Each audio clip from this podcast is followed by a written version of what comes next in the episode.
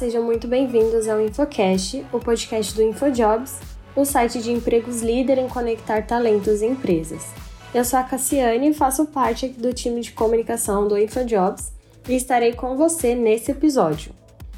Hoje, a preocupação com a saúde mental é valorizada tanto pelas pessoas quanto pelas empresas. Mas, mesmo sabendo da importância desse aspecto da saúde, nem sempre é fácil mantê-la, principalmente quando se está passando por grandes desafios. Por isso, nesse episódio, vamos falar sobre isso e trazer dicas de como lidar com as emoções passando por um momento de desemprego.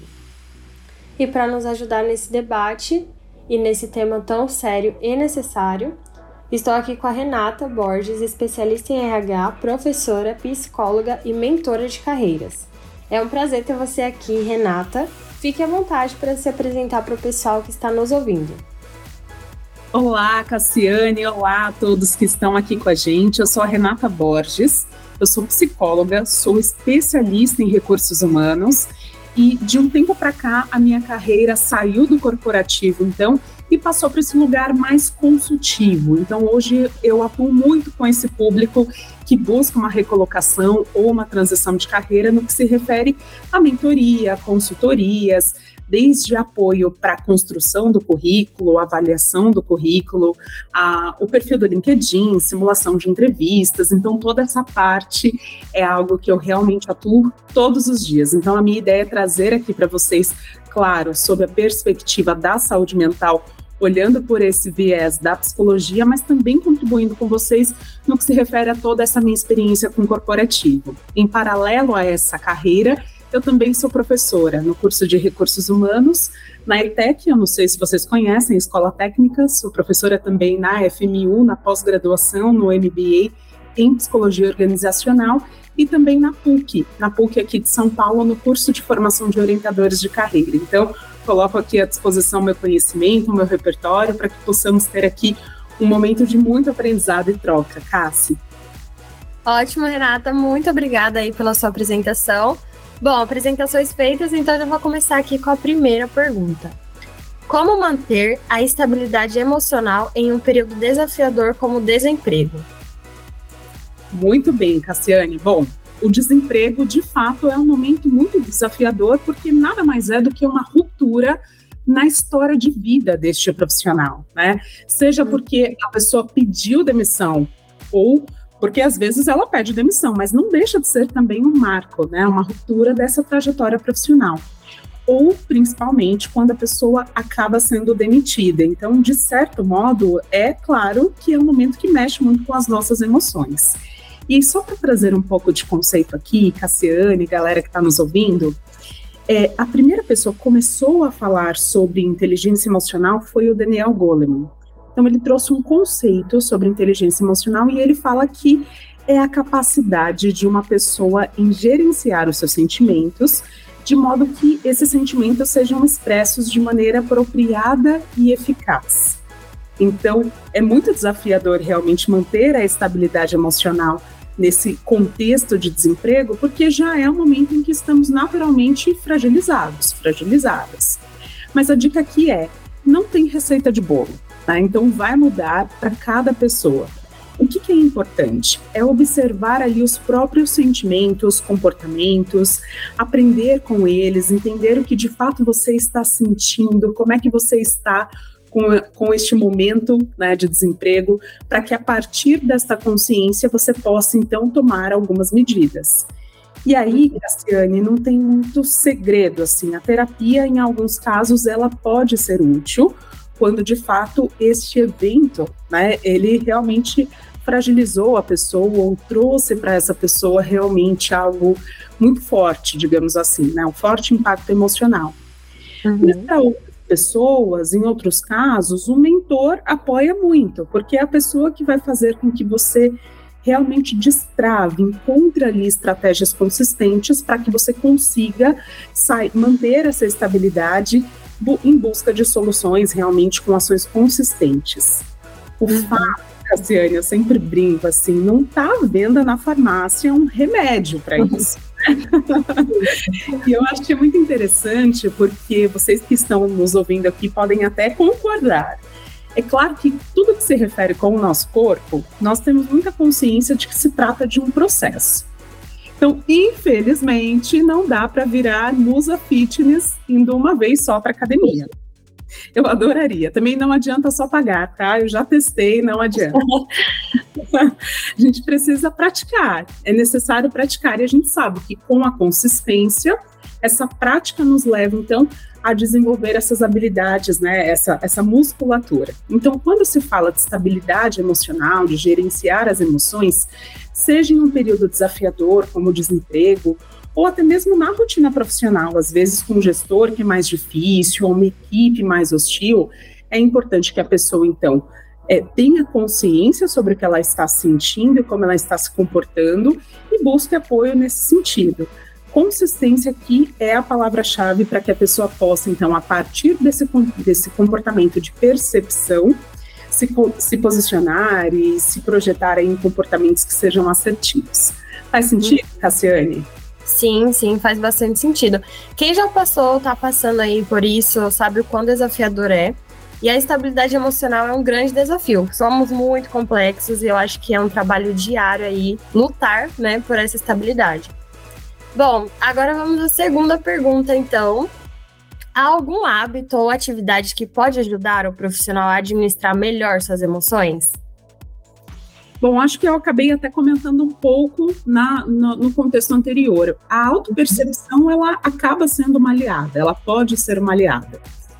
O que nós precisamos ter consciência é que o comportamento, ele reflete um processo interno sobre o que nós pensamos e, consequentemente, o que nós sentimos. Então, funciona mais ou menos assim: eu tenho um pensamento em relação a um determinado fato, um sentimento e um comportamento. Então, como que acontece isso na prática? Vamos pensar na questão do desemprego. Né? Se eu penso que isso é um contexto ruim e que talvez eu não saia dali, isso já vai me gerar um sentimento, talvez, de frustração, um sentimento de tristeza, né? E aí o comportamento pode ser é, impactar até nas minhas ações, eu posso ah, me sentir frustrada, falar, ai, deixa, eu também não quero mais procurar, vou ficar aqui é, esperando que as coisas aconteçam. Então, o comportamento, ele reflete esse processo interno de uhum. pensamento, sentimento e comportamento. Então, como eu disse, né, o que, que é interessante é você refletir aí sobre o que você tem pensado ultimamente sobre qual tem sido o seu sentimento mais recorrente.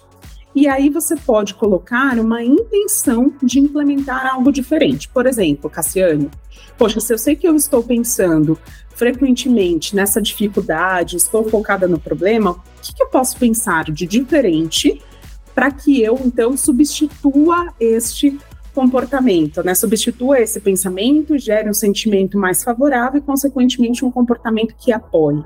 Então, como eu disse, a consistência e a persistência aqui são peças-chave. Então, observar esses pensamentos pode ser um caminho útil para identificar se as emoções têm impactado positiva ou negativamente. Então, o hábito pode ser esse, essa consistência nessa autopercepção. Muitas vezes, né, Cassiane, nós é, não percebemos realmente, a gente não para para pensar, peraí, qual tem sido o meu pensamento recorrente? Será que eu estou o tempo todo com esse sentimento de frustração, com esse pensamento de que não vai dar certo? Há quanto tempo isso vem acontecendo? Isso vou deixando a coisa acontecer. Hum. E tomar cuidado realmente para que não se estenda. E aí, uma última dica seria se manter ativo, né? Isso também é importante encontrar amigos, ter tempo de lazer, de repente uhum. fazer algum exercício físico. Todas essas são estratégias que aumentam essa sensação de bem-estar. Podem colaborar, Cassiane. Certo. Não, tá ótimo. E assim, é muito comum que muitos profissionais se sintam culpados e ociosos nesse período aí de desemprego, né? E isso pode até piorar a saúde mental. Então, como equilibrar essa busca por oportunidades e atividades de lazer para reverter essa percepção? Totalmente, eu concordo completamente aqui com o que você trouxe, né? Uhum. Eu acredito que essa culpa, isso esteja ligado também com esse alto nível de estresse que nós acabamos gerando por toda essa pressão. Então, quando isso impactar o seu desempenho, acho que o primeiro ponto é nem sempre nós estamos de fato ociosos, né? Eu sempre digo, Cassiane, que procurar emprego dá mais trabalho do que trabalhar. O desafio, né? que é procurar emprego. Só que nesse contexto, Cassiane, às vezes acontece um movimento das pessoas da família nos procurarem ali, enquanto a gente está nesse momento de desemprego, para quebrar galhos, no sentido assim, olha, é, você pode pegar fulano na escola, você pode fazer isso para mim, você, como se a pessoa não, não estivesse realmente ocupada. Acho que tem esse lado também. Sim. E aí é importante, se você estiver sendo acionado, acionada para essas questões, que você consiga agir assertivamente, né? E aí até começar a refletir, peraí, o que que me impede de dizer não e de me colocar de maneira assertiva quando de repente alguém me acionar para coisas ou que não fazem sentido ou que tomem ali um tempo que poderia ser ou para a busca da recolocação ou até mesmo para essas atividades de lazer e tudo mais. Então, acho que esse é um ponto que a gente não fala muito, uhum. mas que também é importante. Mas já, já trazendo aí para sua pergunta, né, que você colocou em relação a equilibrar essa busca por oportunidades, atividades de lazer, né, o que, que a gente faz então para não se sentir culpado ou para não se sentir ocioso? Acho que é definir a prioridade de cada período do dia. De hum. fato, fazer uma gestão do tempo. Né? Então, ter um tempo ali como se fosse um compromisso diário para que você realmente faça a busca por oportunidades, para que isso nem extrapole demais e você passe muito tempo nessa atividade que é cansativa e aí a longo tempo pode gerar a frustração e nem tempo de menos para que você também não deixe de dar foco a essa atividade de busca de emprego, é, porque de repente está cumprindo outras agendas, fazendo outras coisas. Então isso também é importante e necessário. Lembrando que quando nós falamos desse período de busca de recolocação, tem uma parte forte que é voltada, sim, para a busca efetiva de vagas, mas eu posso também considerar, Cassiane, de repente, é, relacionamento. Então, encontros, cafés com pessoas que poderiam ser contatos estratégicos que me apoiariam nessa busca por uma recolocação.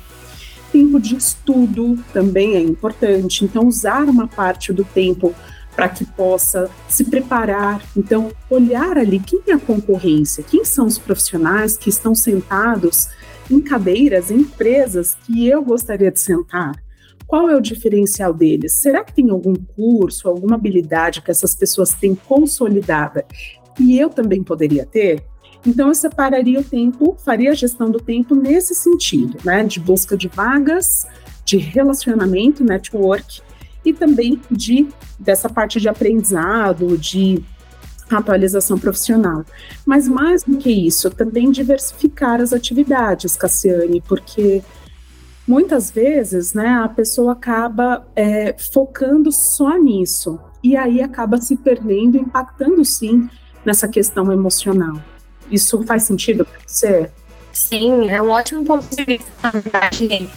Essa gestão e organização do tempo acho que traz até uma paz para a pessoa, porque ela conseguindo organizar, ela sabe que ah, eu fiz um pouquinho disso, depois eu fiz um pouquinho daquilo, então não estou só numa coisa ou não estou em nada, na verdade, né? Porque a gente sempre tem aquele período de, ah, eu tô perdida, como se eu quisesse fazer tudo, mas não tô conseguindo fazer nada. Então acho que essa gestão do tempo, essa organização ajuda muito nesse período.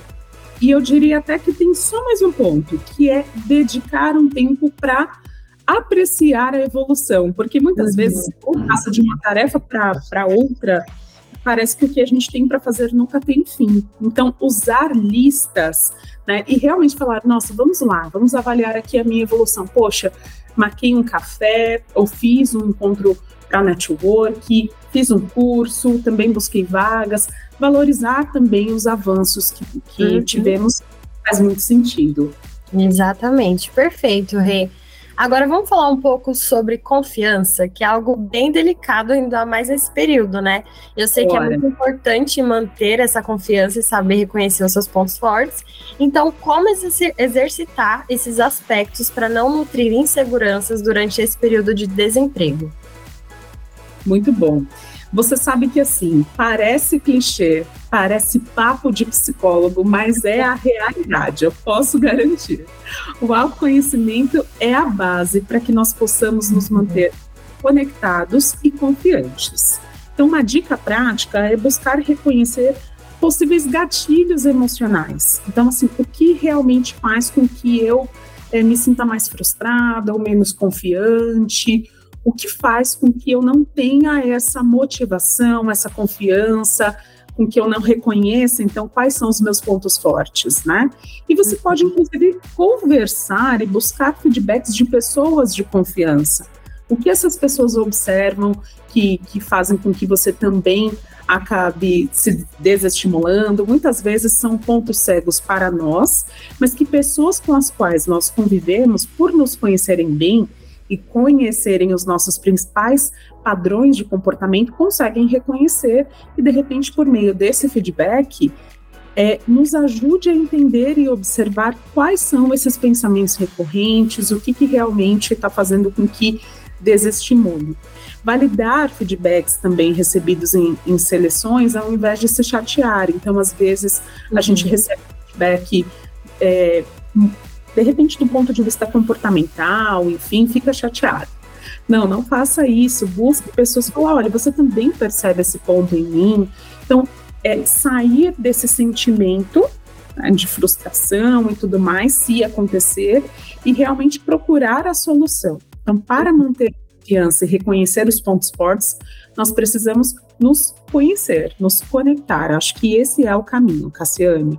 Sim, eu acho que pegar esses feedbacks para a gente querer evoluir, né? E nos aspectos que, que disseram, que pontuaram para a gente. E agora, Rê, me diz, de que maneira aprender a lidar melhor com as emoções pode ser um diferencial na carreira e até nos processos seletivos? Olha, na vida, né? Diferencia na vida. Isso porque existe uma máxima entre nós, profissionais de RH, enfim, que diz que as pessoas são contratadas pelo aspecto técnico e demitidas pelo comportamental. E eu concordo plenamente com isso, Cassiane, porque vamos pensar juntas aqui.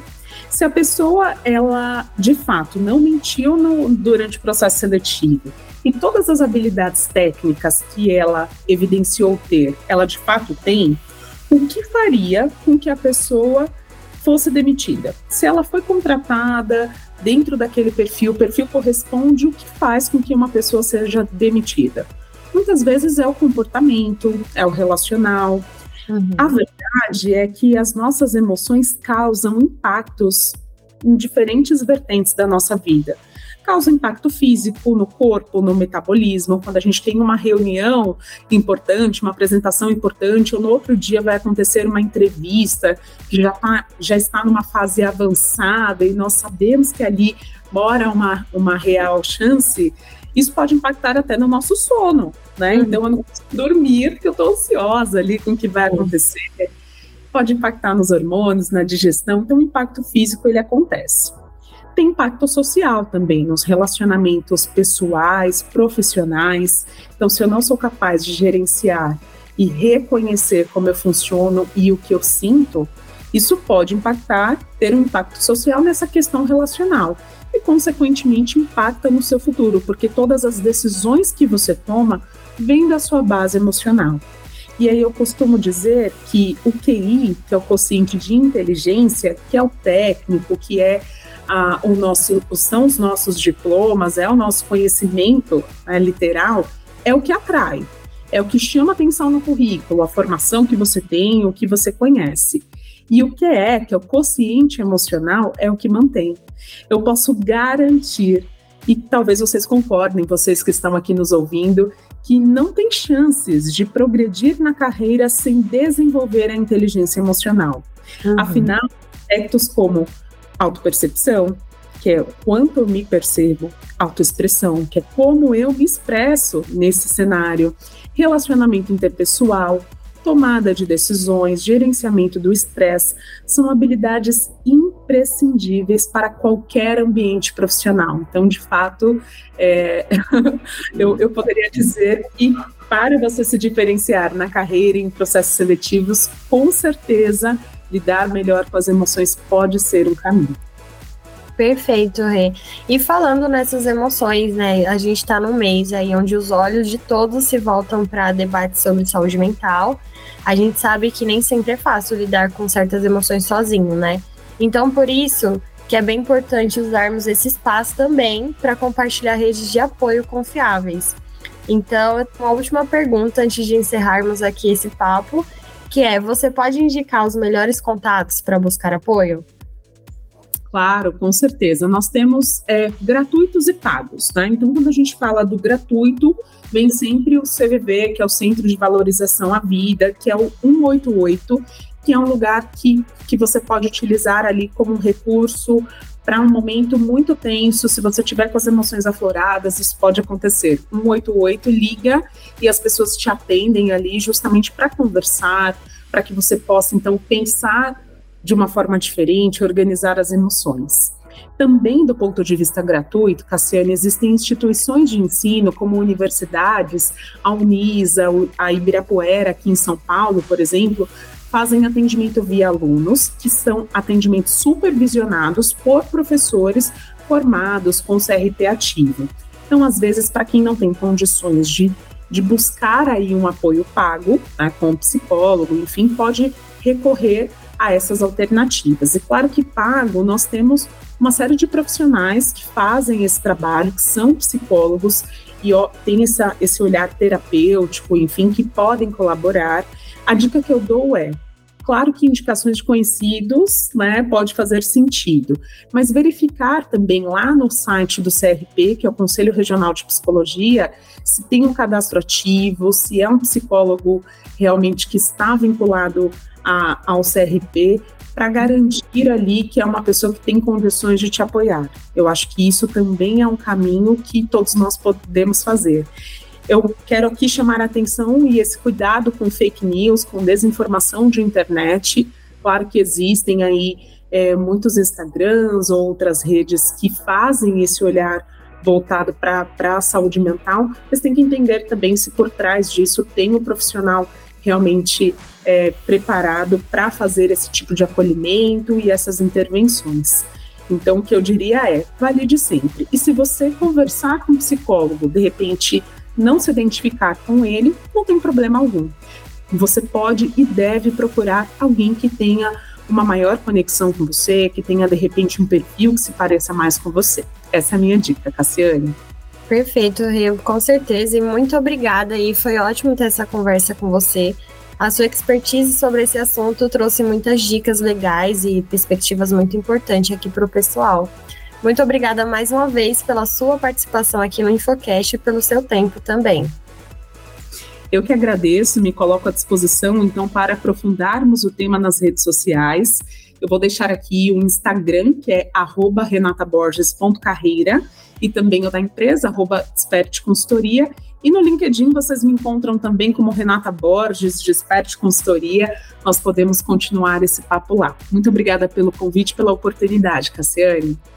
Imagina, Rei. Bom, chegamos aqui ao fim desse episódio. Dessa vez trazendo um papo super importante sobre saúde mental e como lidar com as emoções em um momento de desemprego. Espero de coração que todos vocês tenham gostado e que esse episódio os ajude a passar por momentos desafiadores com mais equilíbrio e saúde. Lembrando que no InfoJobs vocês encontram mais de 500 mil vagas em diversas áreas e regiões do Brasil. Para participar dos processos seletivos e conquistar uma dessas oportunidades, é só cadastrar o seu currículo gratuitamente no site e se candidatar às vagas que tenham mais a ver com você. Até o próximo episódio e tchau, tchau!